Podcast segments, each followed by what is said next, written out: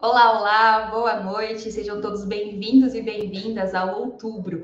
Hoje é 15 de março de 2023, está no ar mais uma edição do programa. Eu sou Fernanda Forgerini, editora do site Operamundi, estou aqui cobrindo o Breno Altman, que volta aí nessa semana, e hoje nós vamos comentar sobre a quebra dos bancos norte-americanos, o Silicon Valley Bank, na sexta-feira, 10 de março, e o Signature Bank, dois dias depois, que reacendeu aí os temores de que o mundo possa viver uma nova crise financeira global, como a de 2008. Naquele ano, o símbolo maior do colapso foi a falência do Lehman Brothers. Nos últimos dias, a queda de outros domínios bancários passou a ser um fantasma aí que ronda o mundo das finanças, que afeta expectativas econômicas e taxas de juros. Afinal, estaríamos aí às portas né, de um outro colapso do sistema mundial de crédito? Para discutir a situação, teremos a participação de Joana Salem Vasconcelos, historiadora formada pela USP, mestre em desenvolvimento econômico pela Unicamp e doutora em História Econômica pela USP. A gente também chama Eduardo Costa Pinto, graduado em administração pela Universidade Federal da Bahia, com mestrado e doutorado em economia e professor no Instituto de Economia da Universidade Federal do Rio de Janeiro. Infelizmente, Juliane Furno, que faz parte aqui do nosso trio de quarta-feira, não pôde estar com a gente por outras questões pessoais, porém, seguimos aqui e, em nome de Opera Mundi, cumprimento os dois convidados dessa quarta-feira. Também informo que faremos o possível aí para repassar aos nossos analistas eventuais perguntas da audiência, com prioridade aquelas realizadas por membros do nosso canal no YouTube ou que forem acompanhadas por contribuições através do Super Chat e do Super Sticker. Feita aí as devidas apresentações, vamos à primeira pergunta e eu começo com o Eduardo. Eduardo, a quebra do Silicon Valley Bank e do Signature Bank né, nessa última semana, na sua avaliação, é, ela corresponde a um episódio isolado ou a sinais de uma nova crise sistêmica? Boa noite, Eduardo. Boa noite, Fernanda. Já, já começa com pergunta leve, né? Bem, é, eu acho que eu vou, eu vou, que acho que é importante é porque a última grande crise financeira tem 15 anos. É claro que eu vivi, estudei isso na época, mas tem muita gente que não tem muito claro o que é que foi 2008, 2007, 2008. Eu vou fazer um panorama aqui que eu acho que é importante. É a crise financeira de 2007, que nasce no Lehman Brothers, sobretudo no, nos títulos é, hipotecários, né? e que vai desdobrando para todos os outros segmentos da, da do sistema bancário norte-americano e internacional, é, começa, sobretudo depois da elevação da taxa de juros norte-americana a partir de 2004, 5 e 6. É bom lembrar disso. Tá? No início da década de 2000, por causa dos atentados das Torres Gêmeas, a taxa de juros norte-americana vai para, em termos reais, negativos ali em 2001, 2 e 3. Quando o Fed começa a levar a taxa de juros em 4, 5, 6 e, e, e continuamente até chegar a 6, 7, acho que 6% se não me falha a memória, você começou a ter problemas em um, em um ativo específico financeiro, que é bom lembrar, pessoal, a gente está falando de ativos financeiros. O que são ativos financeiros? São contratos. São contratos de garantia. Então, uma ação, porque, e viu, Fernando, ainda ressaltando que hoje o crédito, as ações do Crédito Suíço despencaram assim é, totalmente também, que seria um outro efeito desse possível discussão.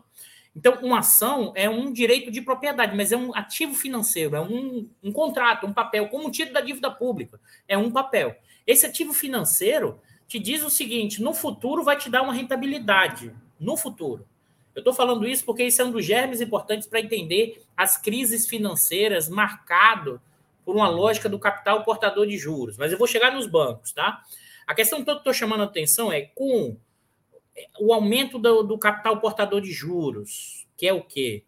Que é exatamente a quantidade de ativos na forma financeira, títulos da dívida, ações, debêntures, dívida privada, dívida pública, é, mercados de futuro, todos esses ativos financeiros, eles são sempre o quê?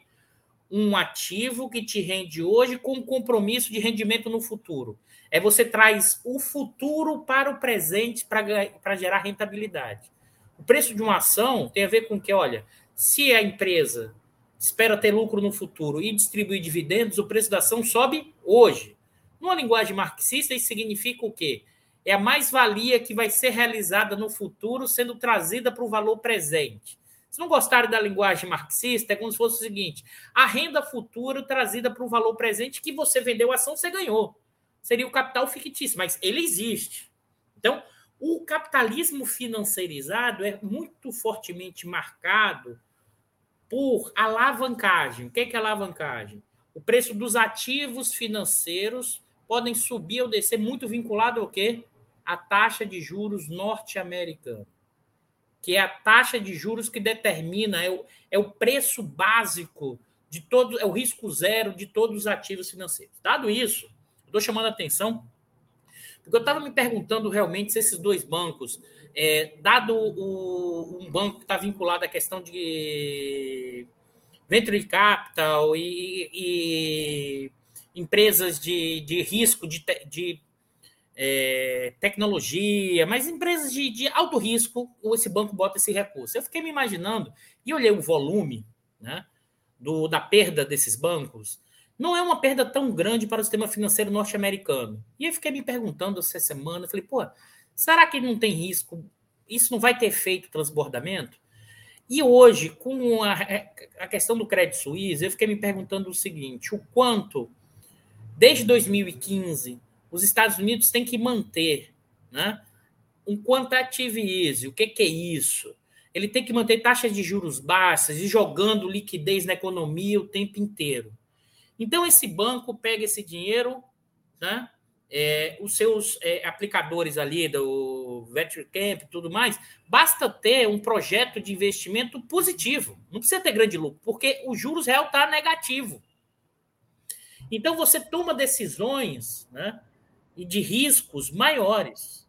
Então, por exemplo, a, a quebra do, do, da discussão do banco, é, primeiro a quebrar no dia 10, ele tinha até lastro, mas era um lastro de longo prazo. Ele comprou títulos da dívida pública norte-americana e estava descasado né, com que com as retiradas de curto prazo. Então ele quebrou.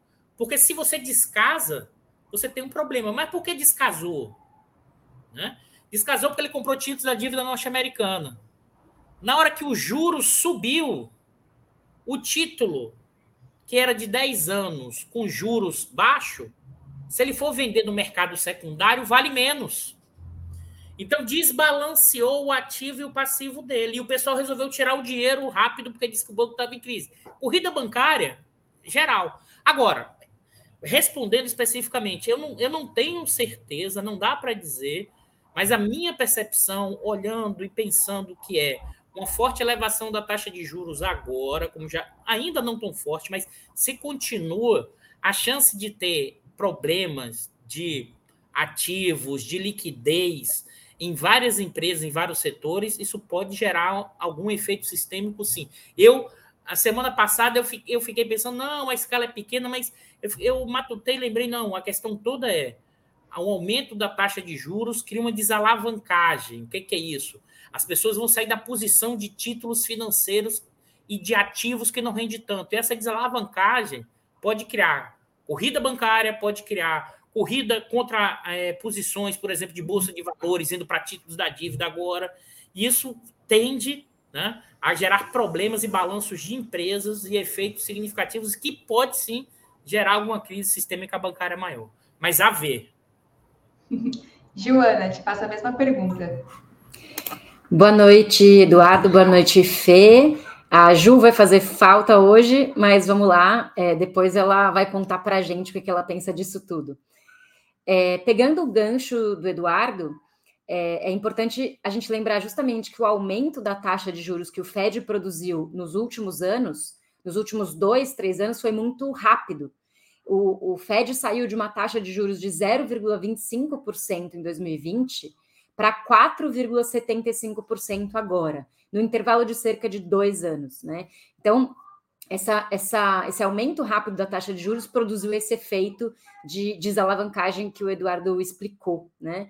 Agora, é, eu respondendo a sua pergunta, diria o seguinte: parece um episódio isolado por alguns motivos, mas existe a possibilidade de extrapolar. Por que, que parece isolado? Porque o banco SVB, né, o Silicon Valley Bank, é o que os americanos chamam de banco de nicho. É um banco que ele é muito específico, os clientes desse banco são muito específicos de um, de um setor da economia, que é o setor das startups de tecnologia e da biotecnologia, com investimento de alto risco, e é um setor ultra dinâmico, com muito poder político, que inclusive fez lobby no Congresso é, pela desregulamentação bancária, né? Vamos falar mais sobre isso depois. É, mas que tem, então, quase que sua carteira total, de, seus depósitos totais dentro desse nicho. Isso poderia, teoricamente, isolar um pouco, né? Esse, essa, não seria uma quebradeira generalizada, uma vez que esse banco ele responde a esse nicho. Porém, existem pelo menos três motivos que fazem com que essa crise possa extrapolar para outros setores da economia estadunidense. O primeiro é o próprio tamanho do banco, né? Foi a segunda maior quebra bancária da história dos Estados Unidos, é, em termos de tamanho do, do ativo financeiro do banco. O SVB, embora seja um banco de nicho, ele é muito grande, é, comparando com outros bancos com a mesma característica. Ele é o 16º maior banco dos Estados Unidos. Ele é o primeiro maior banco do Vale do Silício. É, ele, em 2015, abarcava 65% de todas as startups do mundo do Vale do Silício, né? Então, é um banco que concentra um setor muito dinâmico da economia. Para vocês terem uma ideia do ati dos ativos do banco, a dimensão, né? Eu estava fazendo uma comparação. O SVB tem em ativo, ou tinha em ativo, o equivalente ao PIB do Peru.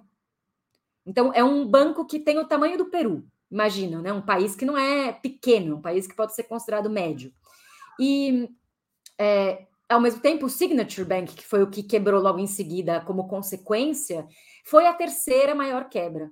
Então, são quebras que não são pequenas. O Silicon Valley Bank tem 8.500 funcionários. Para fazer uma comparação com o Lehman Brothers, em 2008, o Lehman Brothers tinha 25 mil funcionários, né?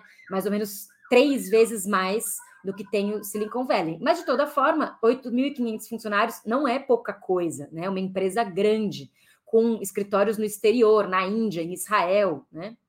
Então, esse banco, o tamanho dele é relevante. O segundo motivo é que ele não é um nicho qualquer, é um nicho ultra dinâmico de tecnologia, que representa hoje 9% do PIB dos Estados Unidos, que é de alta rentabilidade, e é um, é um nicho absolutamente financiarizado em apostas de risco. Né? A lógica como o setor de tecnologia se estruturou nos últimos 20 anos, principalmente, é uma lógica completamente integrada ao mercado financeiro. É, a, a, as inovações financeiras, assim chamadas inovações financeiras do mundo da financiarização, ela é, é, depende da infraestrutura tech. Então, a indústria tech, ela é a infraestrutura da financiarização de modo que ela é muito integrada à, à lógica das especulações e à lógica da, do alto risco. Por isso, é, a, a, o, existe sim o risco de extrapolar, e também um terceiro motivo pelas causas da quebra, né? Como o Eduardo estava explicando. Existe um certo elemento sistêmico que gerou essa corrida bancária. Não foi uma corrida bancária porque os clientes do Silicon Valley Bank deram uma surtadinha lá sozinhos, né? Porque tinha um elemento sistêmico que fez com que eles se antecipassem. Até acho interessante o fato de que é um banco da vanguarda financeira. E que a crise se expresse primeiro ali também tem a ver com o comportamento, né? É, que é também psíquico de um setor, ou que é racional, mas que tem um componente de escolhas dos agentes financeiros, que é, são dos agentes financeiros que estão meio que na vanguarda da finança, né? Então, isso mostra é, como que essa alta abrupta de juros tem uma, um, um certo perigo sistêmico, é, mas que não necessariamente vai, vai se alastrar. Enfim, outras é, questões a gente pode debater sobre esses riscos. Só mais uma última informação é que o Signature Bank, ele depois foi descoberto, né, que ele está sendo investigado pelo Departamento de Justiça dos Estados Unidos por fraudes e acobertamento de lavagem de dinheiro ou suspeita de. Então é um banco menor, mas ele tem 30% dos depósitos em criptomoedas. Então, também tem uma relação ali com esse mundo das criptomoedas. É um caso diferente, mas que foi consequência do primeiro. Perfeito, Joana. Vamos passar para a nossa segunda rodada. É, o governo norte-americano, né, assim como outro, outro de outros países nos quais esses bancos atuavam, eles têm agido com medidas administrativas, decretando seu fechamento e forçando a incorporação de suas carteiras a instituições mais sadias. Vocês acham que essas providências são suficientes para conter o risco da crise? Joana.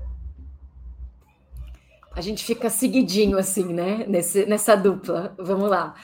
É, bom, primeiro, eu acredito que depois até o Eduardo pode me corrigir se eu estiver errada, mas eu acredito que esse caso é muito diferente de 2008. Por quê? 2008 estava muito relacionado com uma espécie de fraude sistêmica no processo de securitização que é aquele processo de é, contratos de seguros para determinados ativos financeiros. Né? Então, foram criando é, seguros de seguros, né? o processo de securitização em cadeia, e de modo que, numa certa, num certo momento, é, tinham títulos que estavam encadeados em uma série de seguros e que eram podres. Então, foi uma quebradeira geral.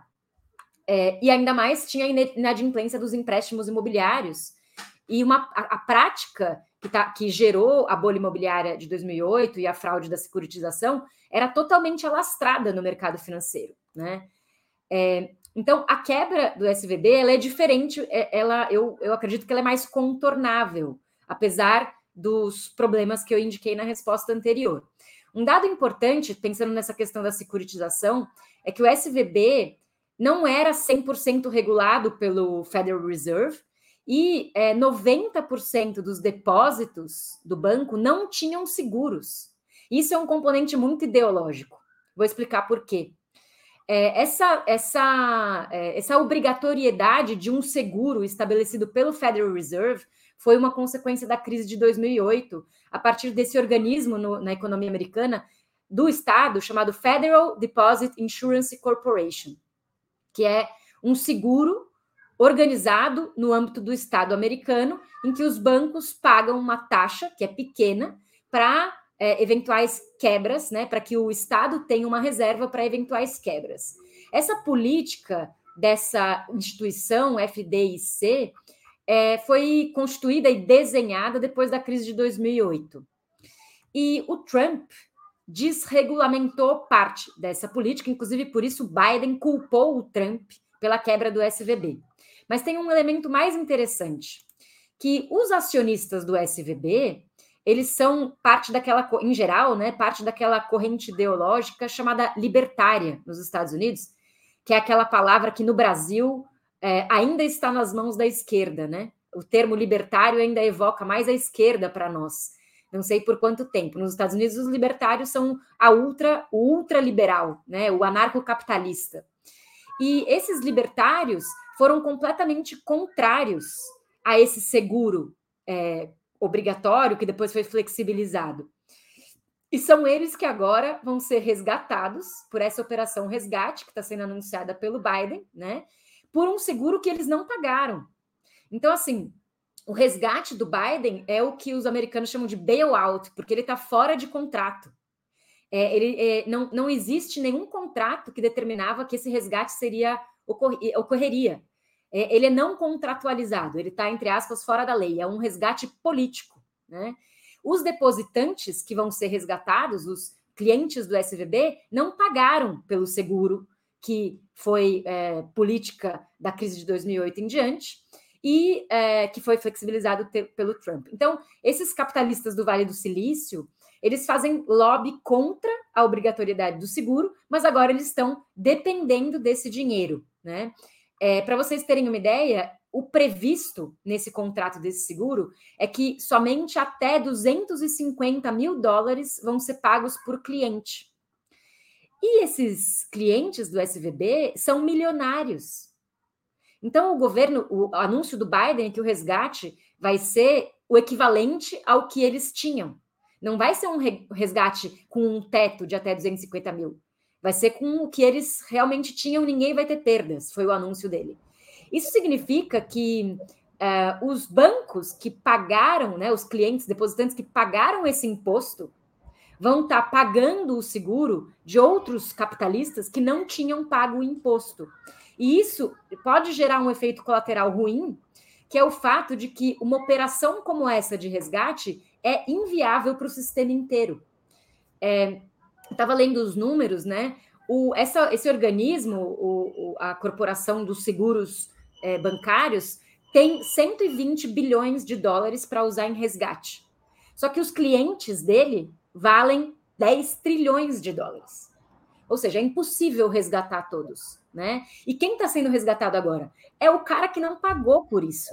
Então, isso pode gerar uma desconfiança sistêmica, é, embora o efeito seja de blindar, né, e fazer um cordão de isolamento para que a coisa não se alastre, pode gerar uma desconfiança sistêmica bem perigosa para a economia estadunidense. Uhum. Eduardo. O microfone está desligado, Eduardo. Vou pegar o gancho aqui, que a Joana trouxe elementos bem importantes. Eu vou, eu vou trazer um, um dentro dessa mesma dimensão que ela trouxe, mas é, entrando nessa discussão regulatória e reforçando o que ela falou, na verdade. O quanto, de, passado 15 anos da grande crise de 2018, você, de novo, afrouxa a regulação bancária. Esse afrouxamento da regulação bancária e como a Joana bem deixou claro, é o, o pessoal é, liberal, ultraliberal, não paga nem o seguro para 250 mil. Mas na hora H que o banco quebra, todo mundo vira socialista. Socialista em que sentido? A, a, a, a, a eu recebo meu dinheiro e todo mundo paga por essa situação. E por que eu estou querendo chamar atenção nisso?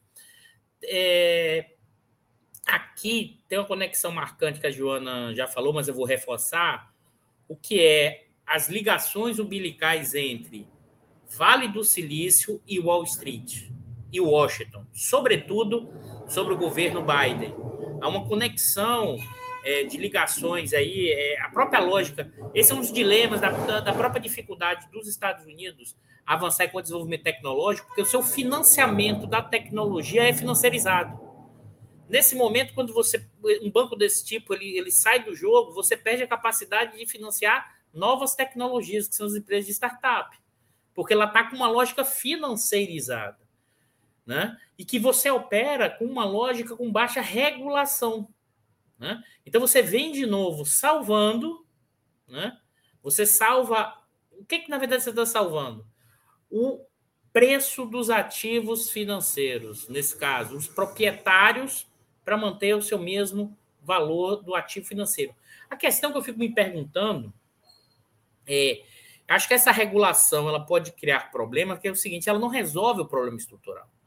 O capitalismo desde 2000 e desde a crise de 2008 mostrou que a baixa regulação, a ideia é que os mercados eficientes, sobretudo o mercado financeiro, é marcado por profundas crises.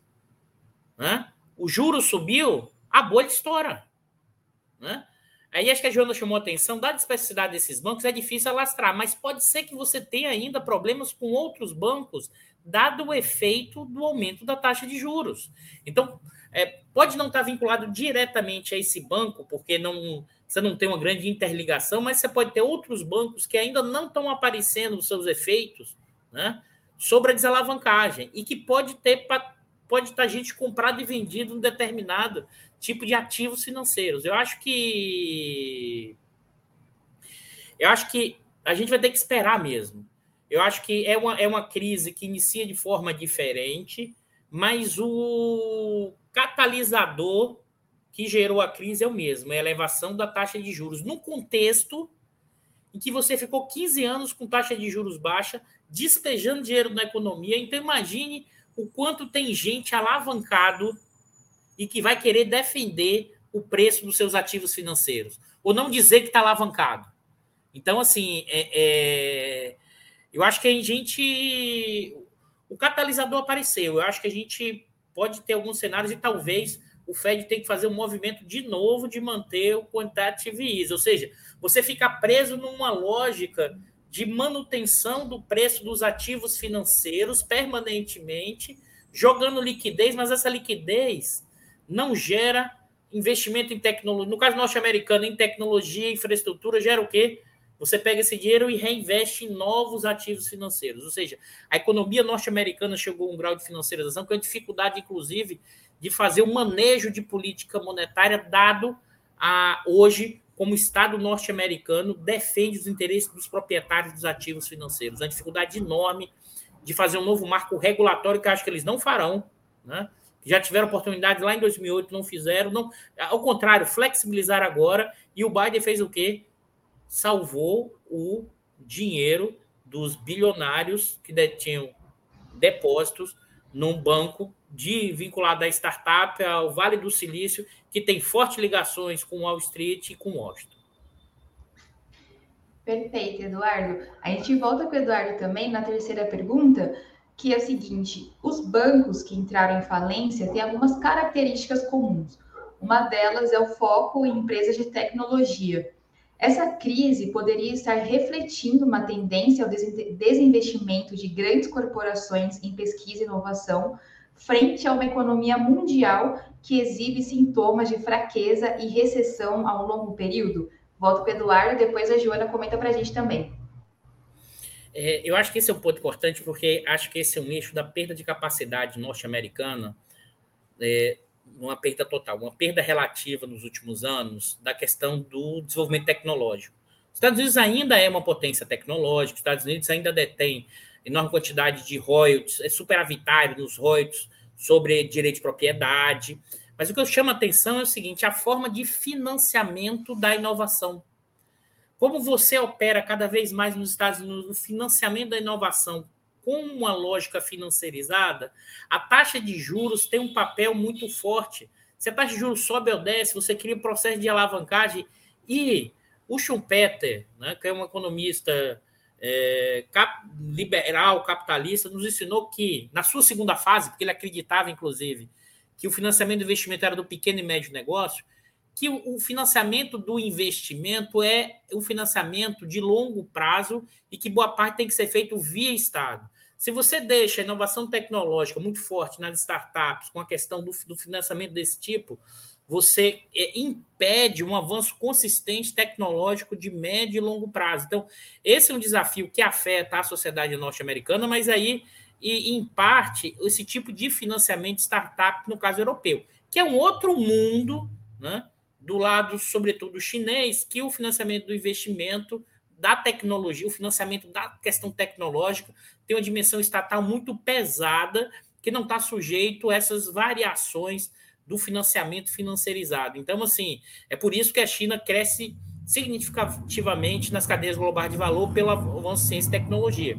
Ou seja, os Estados Unidos, que está tentando recuperar a dianteira, continua com sua economia fortemente financeirizada e o financiamento por essa via na questão tecnológica é um limite importante. Ou seja, quebra um elo aqui, Vale do Silício, Wall Street, Washington, que é esse triângulo que você entende completamente como opera a lógica do financiamento, do poder e do desenvolvimento tecnológico. Aqui isso terá efeitos no médio e longo prazo para um problema do avanço tecnológico que os Estados Unidos já está vivendo. Isso tende a acelerar. É um dos elementos complicadores na disputa hegemônica com a China no campo da tecnologia. E tem a ver com o quê? Com o financiamento do desenvolvimento tecnológico numa lógica financeirizada, mercado de capitais, e outra lógica aí chinesa com financiamento de bancos públicos, com dinheiro público nesse tipo de financiamento. Joana. É, eu acho que essa pergunta ela tem uma questão de fundo, que talvez seja um, um dos mais antigos dilemas filosóficos do marxismo, que é o que é tecnologia e a quem serve o investimento em tecnologia. E qual é o investimento em tecnologia que vai avançar na fronteira tecnológica no sistema capitalista? E qual é aquela fronteira tecnológica que não vai ser avançada justamente porque estamos no sistema capitalista? Né? É, Para pensar sobre essas questões, eu queria recomendar um filme para quem ainda não viu, que é aquele documentário chamado Indústria Americana. O Eduardo falava sobre a relação China e Estados Unidos, agora eu me lembrei de indicar esse filme. É um filme de 2019 que conta a história de uma fábrica da GM que faliu, que teve que fechar as portas nos Estados Unidos. E a carcaça dessa fábrica, né, os funcionários dessa fábrica, parte da infraestrutura, vai ser comprada por uma empresa chinesa de capital misto, privado, com um proprietário chinês e estatal, chamado Fuyao, é o nome da empresa chinesa. É uma empresa de vidros para carros. E é, essa, essa, esse filme mostra como que a gente, quando a gente fala em tecnologia, a gente não está falando em algo separado da estrutura social ou das formas de trabalho, né? É como se fosse apenas colocar dinheiro numa determinada pesquisa e desenvolvimento e pronto, né? Quando a gente fala em tecnologia, a gente está falando de toda uma, uma forma, um modo de produção e também as modalidades como o trabalho se organiza nesse modo de produção. Por quê? É, os empresários chineses eles enviam alguns é, como se fossem gerentes né, do, do trabalho na Fuyao, que passam a ser os chefes dos operários estadunidenses, né? Então, um monte de americano desempregado que tinha experiência na GM antes, que vai ser contratado, que vai ter que reaprender os processos de trabalho a partir dos métodos da empresa chinesa. E uh, os chineses começam a ter uma série de conflitos com a cultura laboral estadunidense. A, a quantidade de horas de trabalho, por exemplo, eles acham que, para vocês terem uma ideia, olha que paradoxo, eles acham que os estadunidenses estão trabalhando menos horas do que deveriam e que existem algumas regulamentações do trabalho que atrapalham a, o gerenciamento da produção nos Estados Unidos. Aí eles levam a gente para ver como é a fábrica na China. Na China, a mesma fábrica, tem pessoas que vivem na fábrica longe das suas famílias, que praticamente moram perto do trabalho, mas em outras cidades, que passam meses sem ver as suas famílias e que trabalham 10 horas por dia, ou mais, às vezes 12. Então, é como se a China estivesse demonstrando para os Estados Unidos que está faltando disciplina laboral, porque eles acreditam que tem uma certa cultura do individualismo, que o liberalismo é, dá origem a, esse, a essa reivindicação individual, né? E que, portanto, a cultura estadunidense, na compreensão deles, prejudica a produtividade e o gerenciamento tecnológico. Bom, tudo isso para dizer que, assim, acho que esse debate sobre o que é investimento em tecnologia, o que é desinvestimento em tecnologia, responde a muitas questões de fundo que tem a ver com qual é o investimento interessante para o capital, qual é o investimento desinteressante para o capital. Nesse sentido, o que, que eu acho? Que sempre ocorre desinvestimento em tecnologia social. No sentido de que a tecnologia que é barata, que pode ser replicada facilmente, que tem um potencial de socialização, que pode gerar melhoria de qualidade de vida sem gerar os lucros correspondentes, sempre há desinvestimento nesse setor da tecnologia. Tecnologia não é uma coisa homogênea. E, por outro lado, sempre há investimento em tecnologia quando essa tecnologia interessa ao capital. E no caso das empresas tech, como eu falei antes, essas empresas elas são organicamente ligadas ao mercado financeiro. Elas são a infraestrutura é, informática do mercado financeiro. Né? Essas empresas elas têm não só uma capacidade de é, alta alto rendimento especulativo de alto risco, né? com ganhos rápidos e, e muito é, remuneradores do capital, como também elas são a base da infraestrutura do que é o mercado financeiro. Não tem mais pregão telefone com fibra ótica. O mercado financeiro é um computador, né? Então, essas empresas, elas determinam a, o, o, as forças produtivas, né? Porque quando a gente fala forças produtivas, a gente imagina motores, né? A gente está falando das forças produtivas no sentido da robótica, da eletrônica e da lógica de como funcionam os sistemas do mercado financeiro. Então, eu acho que não há desinvestimento é, nessa tecnologia. Há desinvestimento na tecnologia que não serve ao capital, sempre. E há investimento constante, mesmo durante as crises, na, numa tecnologia, na tecnologia atrelada ao mercado financeiro. Nesse sentido, o que há, além de investimento nesse, nesses setores, é também concentração e centralização de capital. Então, por que, que esse banco era importante? Porque ele servia mais da metade das startups do Vale do Silício. Ele era o banco do Vale do Silício, né? Era o nome dele, inclusive. É, é, mais da metade das startups, das empresas de tecnologia estavam com seus dinheiro, seu dinheiro ali aplicado, né? E aí é um, um, problema típico do capitalismo, que é a centralização e concentração de capital na sua era financeira, que alcança um, uma, uma potencialidade que foge da materialidade, né? Então a gente pode falar que a concentração de capital ela tinha uma barreira da materialidade, que era a própria organização de uma fábrica, né? Concentrar uma fábrica, criar escala e tal.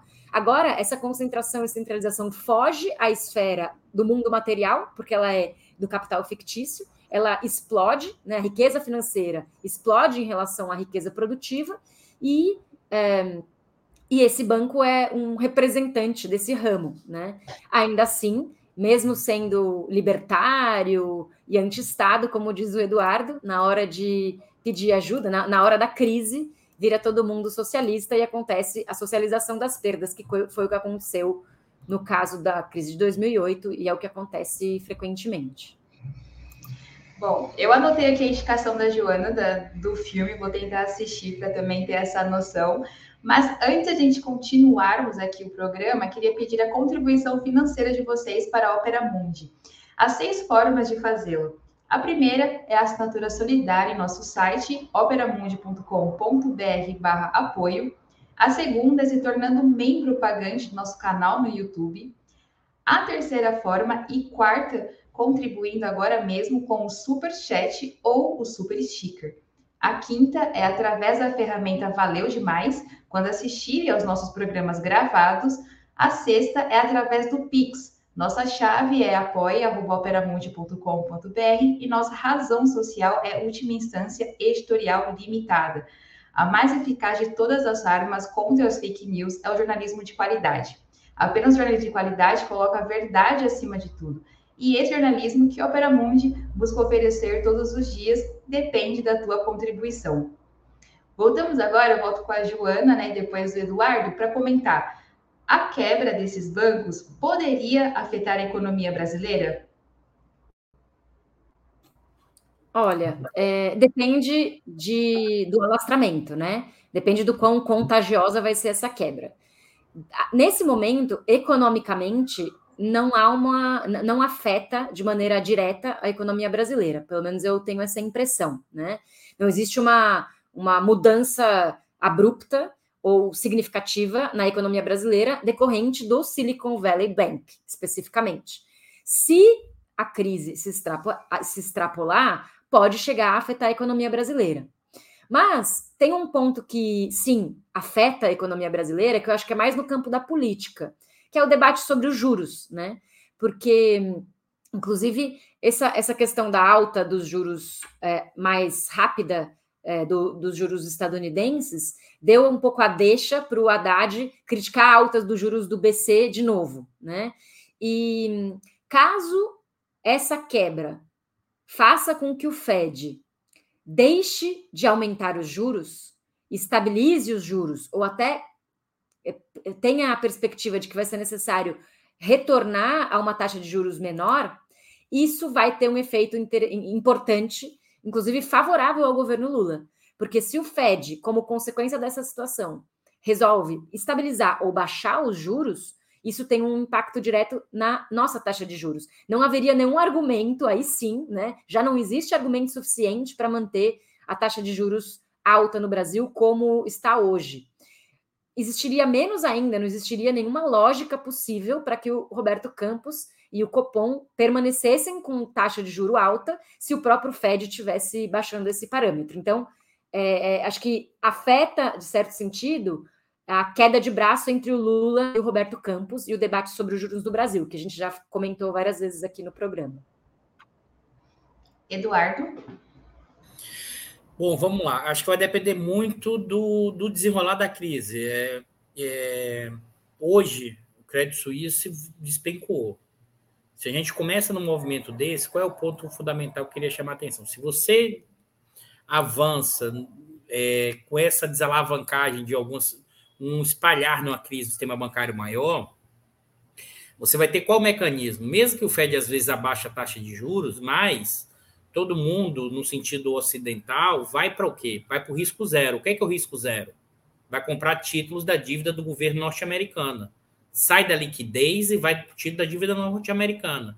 Então, isso pode, em termos mundiais, gerar um problema no caso brasileiro, se isso avança sobre a nossa taxa de câmbio.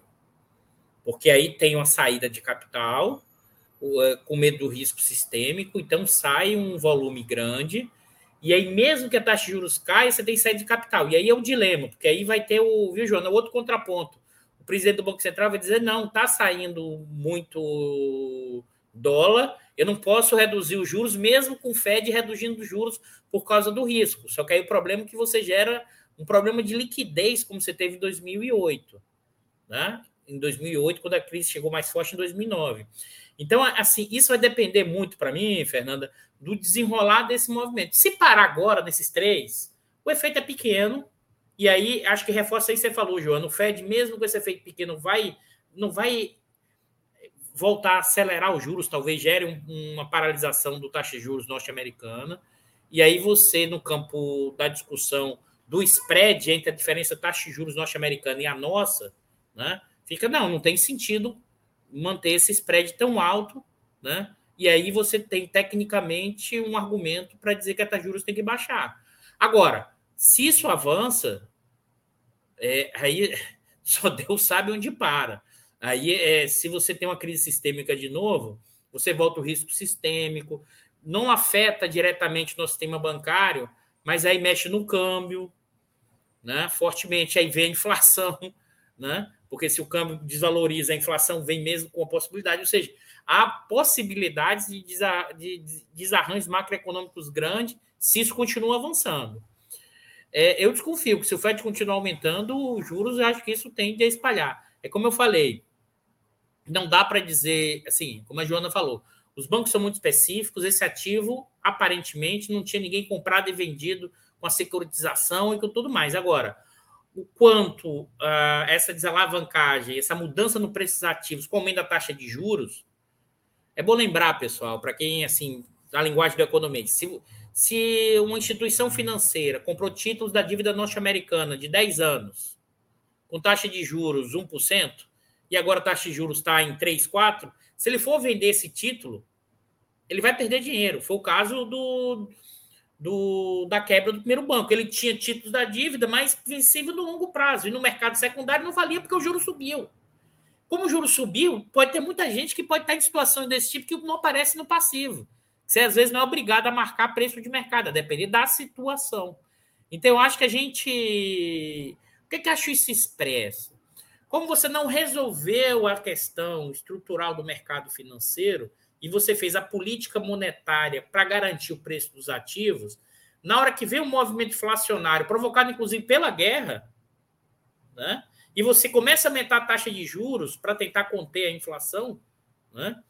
o que, é que acontece? Você mexe nos preços relativos dos ativos financeiros, a posição de quem está comprado e vendido. E isso geram perdas enormes né? e que pode estabilizar algumas outras instituições financeiras, ainda mais que a regulação financeira norte-americana voltou a ser flexível de novo, partindo-se da ideia de que os mercados são perfeitos no sentido de equalizar perdas e ganhos nesse processo, ainda mais como a Joana me lembrou, porque agora no mercado financeiro acionário via computadores dessa lógica de funcionamento, como se gerasse um saldo é, igual de um lado do outro entre ativos e passivos e não e não gera. Então pode sim é, surgir um se avança, Fernanda, a gente vai ter problemas graves, sobretudo pelo lado cambial, tá? E que bate na inflação e que aí reflete na questão da discussão sobre juros, sobre crescimento e acho que pode afetar se isso avançar. E lembrando que hoje, novamente, Credit Suisse despencou fortemente. Então já é o terceiro nessa história, nessa situação. Sim. É, agora, no caso de pânico, com os capitais fugindo para títulos da dívida pública dos Estados Unidos ou reforçando o caixa das empresas multinacionais em suas matrizes, o Brasil poderia ter problemas reais imediatos em sua balança de pagamentos? O governo poderia, nessa situação, adotar mecanismos de controle do fluxo de capitais ou dependeria de decisões do Banco Central? Eduardo. Vamos lá. Olha, o que, que eu acho? Eu acho que pode ter um problema temporário. A gente não vive mais um problema do balanço de pagamentos, por incrível que pareça. Um dos elementos é, que mudou a nossa estrutura do balanço de pagamentos é a conta petróleo. Nós passamos a ser grande exportador de petróleo. Esse é um elemento importante na conta. E mais do que isso, a gente não tem, claro, com essa dinâmica de crescimento baixo que a gente tem, não tem como ter problema no balanço de pagamentos. A gente tem reserva alta, a gente tem crescimento baixo, ou seja, a absorção interna está baixa, então você importa menos. Você pode ter alguma saída para na conta financeira, tá? mas não acho que seja no volume tão grande, sabe por quê? Porque a taxa de juros aqui está rendendo muito. O pessoal pega, compra título do governo brasileiro, os nacionais, não vão correr para o título. Quem vai correr para o título norte-americano são estrangeiros aqui instalados se acharem que tem risco sistêmico aqui. Com essa taxa de juros rendendo isso tudo, né? É, acho difícil você ter um problema de crise do balanço de pagamentos pelo lado da conta financeira e do lado da conta comercial, você não tem grandes problemas, porque você vai continuar exportando muita commodities, porque o preço continua alto das commodities internacionais. Economia está estimada em crescer 8, talvez negativo. Com crescimento desse tipo, não vai ter aumento de importação. Então, não acho. Assim, o nosso problema, eu estou convencido disso, estrutural, deixou de ser um problema do balanço de pagamentos. É, a gente não tem problema de pagamentos desde a partir de 2004 e 2005. E a conta petróleo, como a gente passou a ser grande exportador, do lado comercial não há grandes problemas. É claro que a gente tem perda da, da, das exportações pela desindustrialização, mas não tem um efeito. A gente não tem um problema de risco, de vulnerabilidade externa, como a gente já teve ao longo de nossa toda a trajetória histórica brasileira desde a independência ao período republicano, aos anos 30, aos anos 60, aos anos 70, aos anos 80, aos anos 90. Isso é uma novidade na gestão macroeconômica. Agora, você pode ter problema de liquidez, você pode ter problema de imposto. A gente já tinha um problema de liquidez que os bancos não estavam prestando por causa da quebra das americanas para as empresas. Então, se todo mundo falar assim, não, deixa eu correr para o título porque está tudo arriscado, aí você vai ter que ter um banco central ou os bancos públicos, como diz o pessoal na crise, jogando dinheiro de helicóptero para ativar a economia. Eu acho que o problema aí nosso é muito mais pelo lado real do que pelo lado financeiro, como em parte foi em 2008, se você observar. Você não teve grandes quebras, mas o lado real você teve que jogar dinheiro de helicóptero e meter o pé no acelerador do gasto público, do investimento para ativar a economia. Joana? É, eu queria complementar essa resposta do Eduardo, lembrando o que aconteceu no Brasil na época da crise de 2008, né? Porque o problema é, em 2008, 2009, 10, 11, aproximadamente, o problema era mais ou menos ao contrário, né? Porque o, o spread desses juros, que era muito diferente entre Estados Unidos e Brasil, eu estava olhando a Selic de 2010, era 11%. E nessa época o Fed estava com juro tendencial a zero, estava 0,25. Então, na verdade, os capitais estavam correndo para o Brasil. Né? Essa diferença de juros fazia com que a, aquela tese fundamental da Leda Paulani, do livro Brasil Delivery, se concretizasse de maneira muito didática. É, Para quem não leu esse livro, recomendo também. É um livro em que a Leda basicamente explica o que seria a nova dependência brasileira a partir da ideia de, uma, de que o Brasil seria uma plataforma de valorização financeira mundial, né, em que o, os capitais especulativos corriam aqui sem nenhum tipo de compromisso produtivo, justamente porque nós oferecíamos vantagens comparativas com a nossa taxa de juros muito alta para esse tipo de investimento especulativo ou meramente é, financeiro, né, sem nenhuma contrapartida produtiva. Então, na época, essa diferença de taxa de juros deu origem ao que o Guido Mantega, que era ministro, chamou de guerra cambial, que foi um problema, não sei se vocês lembram, que teve uma, um, alguns anos em que o, o, real ficou quase pareado com o dólar. Não pareou, mas ficou 1,70, 1,75, né? Ficou menos de 2. E era uma taxa que não correspondia com o valor real, né? E isso tinha relação com o fato de que havia uma enxurrada de investimento estrangeiro direto, de curto prazo, que fazia com que o Guido Mantega tentasse criar mecanismos de controle de capital às avessas, né? Não para o capital não, não sair, aliás, para o capital não sair, mas na verdade para ele não entrar e sair muito rápido. Porque havia o capital que entrava. O problema é que esse capital que entrava não tinha nenhum compromisso de fazer investimento produtivo. Ele fazia a especulação cambial, cambial usava as taxas, taxas de juros e, e saía. Então, é, nessa época, eu lembro que o, o Guido Mantega tem, entrou num embate doutrinário com os liberais, porque ele tentou criar alguns mecanismos. Eu lembro que aumentou o IOF de todos os investimentos estrangeiros direto que ficassem menos de três anos no Brasil. E aí eles tinham que pagar um imposto a mais. Ele tentou também criar uma espécie de quarentena, que é quando o IED chega, não pode ficar tantos dias antes de sair, né? Como uma forma de conter essa essa sanha especulativa.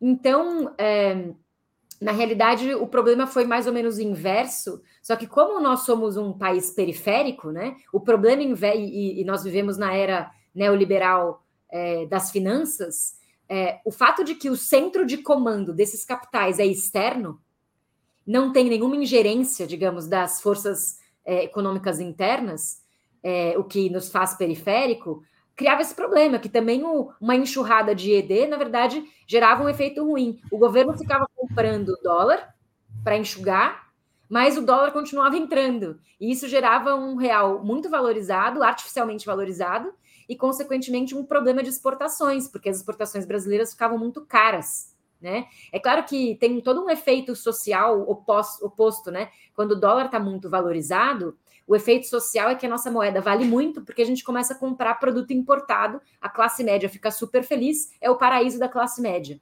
Comprar produto importado, o iPhone ficou barato, né? Esses produtos, esses é, consumo suntuário da classe média, de repente tem acesso a mais, a mais bens importados. Porém, para a indústria nacional, isso é a morte. Porque aí sim não tem condição nenhuma, né? De, de produzir aqui o que está sendo importado barato. Então, esse era o debate, né, na época da crise de 2008. Só rememorando que nem sempre fuga de capital é, é, o único problema. Às vezes, enxurrada também pode ser um problema, e é, justamente porque a gente não tem mecanismos de controle de capital e porque os mínimos. Me lembrou até agora, né, esse debate que está sendo feito sobre o imposto de exportação de petróleo cru é, que os liberais também estão numa histeria porque não pode, etc. Né? É uma coisa tão singela, né? É, não, não, não fere é, de maneira sistêmica as regras do neoliberalismo, apenas introduz um pequeno mecanismo de controle que vai facilitar, no caso do petróleo, que mais petróleo seja refinado no Brasil. Só isso, né? É, enquanto que naquela época apenas é, instituía um pequeno mecanismo de controle que punia um pouquinho o capital curto-prazista especulativo.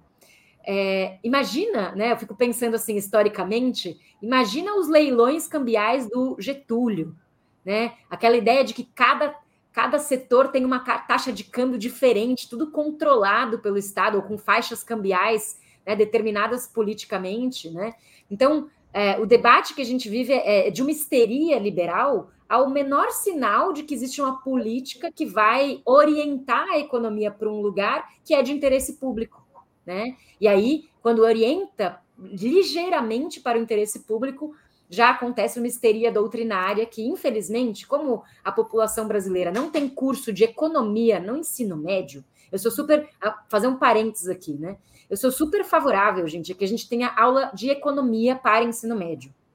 Porque, assim, as pessoas são é, manipuladas pelo debate econômico pelo fato de que é, é uma língua à parte, né? Pelo fato de que existe uma linguagem tecnocrática e muito baseada em elementos doutrinários que não têm fundamentação científica, que é o jornalismo econômico neoliberal, que é o mainstream, né? E as pessoas muitas vezes não têm ferramentas é, não são alfabetizados né, é, em economia para ter a ferramenta de leitura crítica do que está sendo dito. Então, é, enfim, é, é, muito pouco para gerar esse tipo de histeria. E é, dei, fiz uma digressão só para defender essa ideia de que a gente tivesse cursos de economia no ensino médio. Não de finanças pessoais, né? Que é o que muitas vezes acontece. Embora finanças pessoais, gente, também é importante. Dá para dar aula anti-neoliberal, aula marxista de finanças pessoais. Eu acho que dá para dar, né? Para dialogar com a necessidade das pessoas. Porém, ainda assim, eu acho que é, é importante é, pensar em programas de economia crítica para o ensino médio. Sim, eu acho que o Eduardo havia levantado, não sei se ele queria fazer um, um comentário de para outra rodada. Um comentário, um comentário que, que a Joana trouxe, que é, é, ainda colocar uma complexidade a mais, que a entrada, às vezes, de muito dólar gera um problema na indústria, mas gera uma redução não só para a classe média, mas também para a redução da cesta de consumo dos trabalhadores, porque a inflação cai muito. Então, isso é sempre um dilema na economia, qual é uma suposta taxa de equilíbrio? ninguém sabe, ninguém achou e ninguém vai achar ainda até hoje. Qual é o nosso problema no caso brasileiro? É que a nossa taxa de câmbio oscila muito.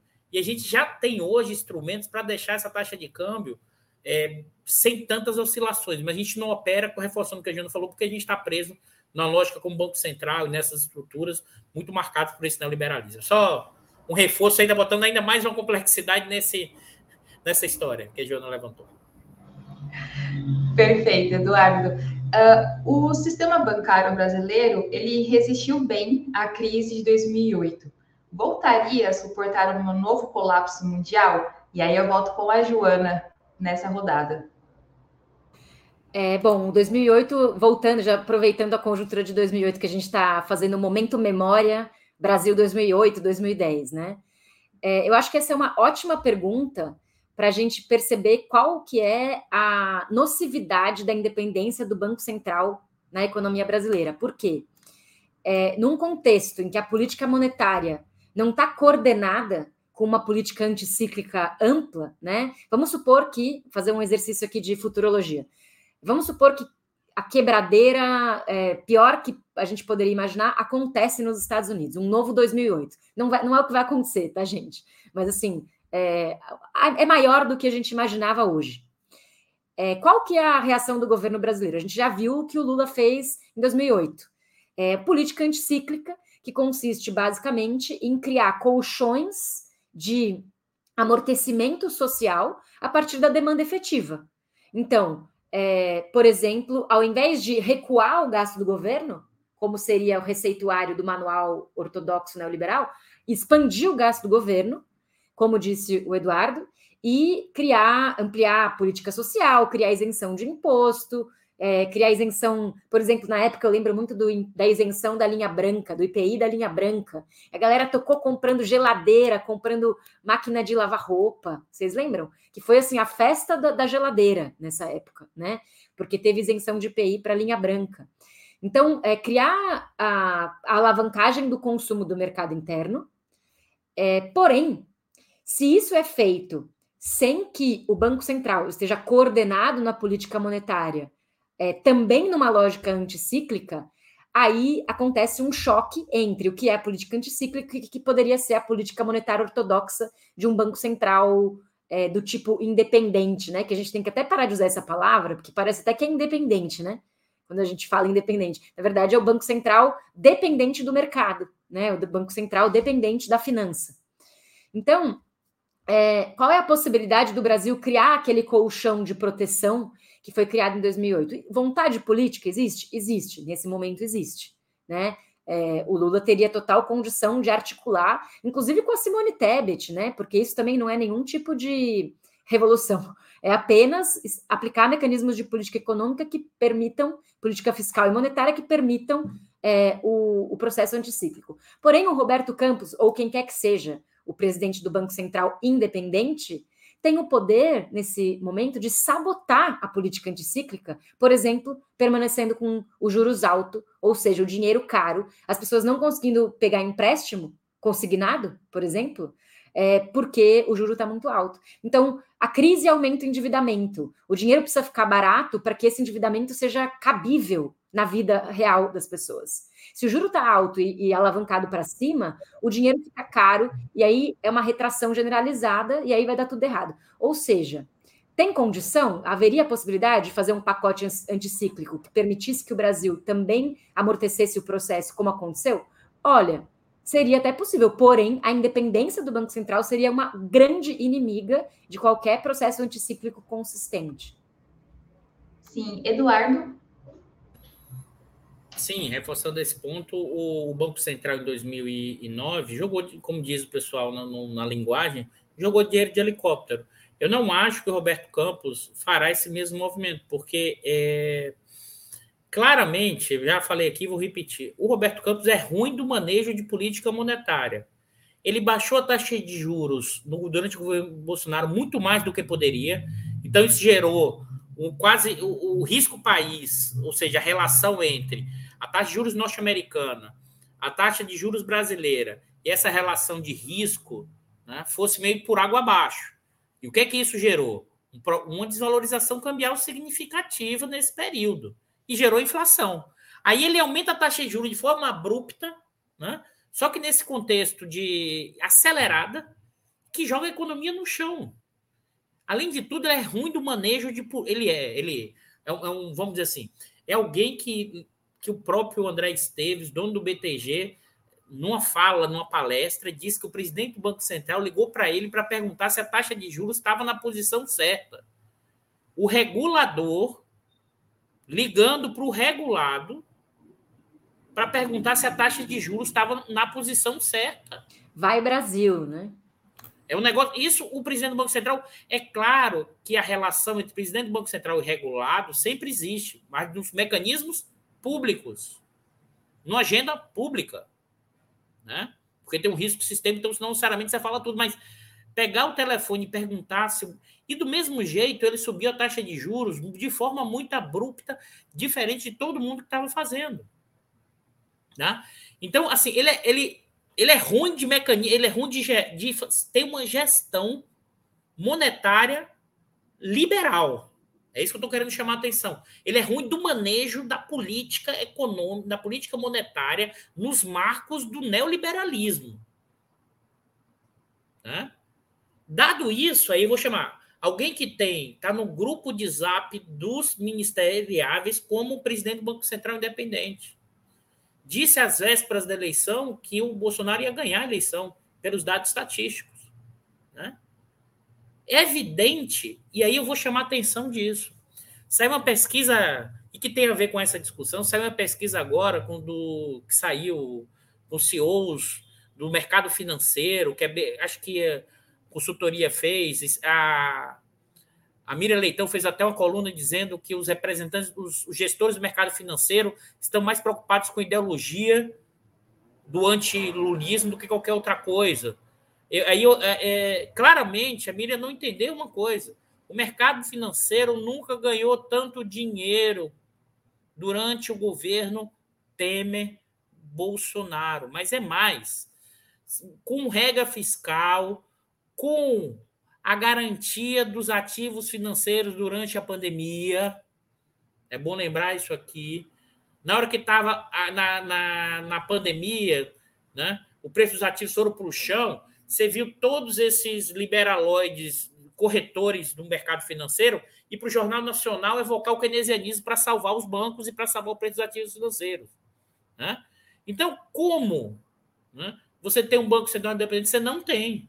Então, você terá uma enorme dificuldade no plano da política monetária né, de articular, se a crise ganhar uma dimensão muito grande, né, para fazer política monetária expansionista com o atual presidente do Banco Central. Ou seja, ele é ruim na própria gestão da política monetária nos marcos ortodoxos e ele tem lado. É um lado do bolsonarismo e é o lado do mercado financeiro que quer manter o preço dos ativos lá em cima permanentemente. Perfeito, Eduardo. Chegamos ao final de mais uma edição do programa Outubro. Muito obrigada por essa noite. Agradeço Joana Salem e Eduardo Costa Pinto por estar aqui nessa quarta-feira. Muito obrigada à audiência também. Aqueles que mandaram perguntas, infelizmente não deu tempo de poder fazer, mas estávamos de olhos aqui nos comentários, agradecendo todo mundo. Aliás, segundas-feiras eu apresento o programa Roda Mundo aqui nos canais de Opera Mundo, às 17h30, no horário de Brasília. Quem quiser acompanhar também está super convidado. E no mais, na semana também tem outubro, ainda na quinta e na sexta-feira. Muito obrigada a todos os convidados, audiência, boa noite e boa sorte a todos e boa semana. Tchau, tchau, gente. Boa noite.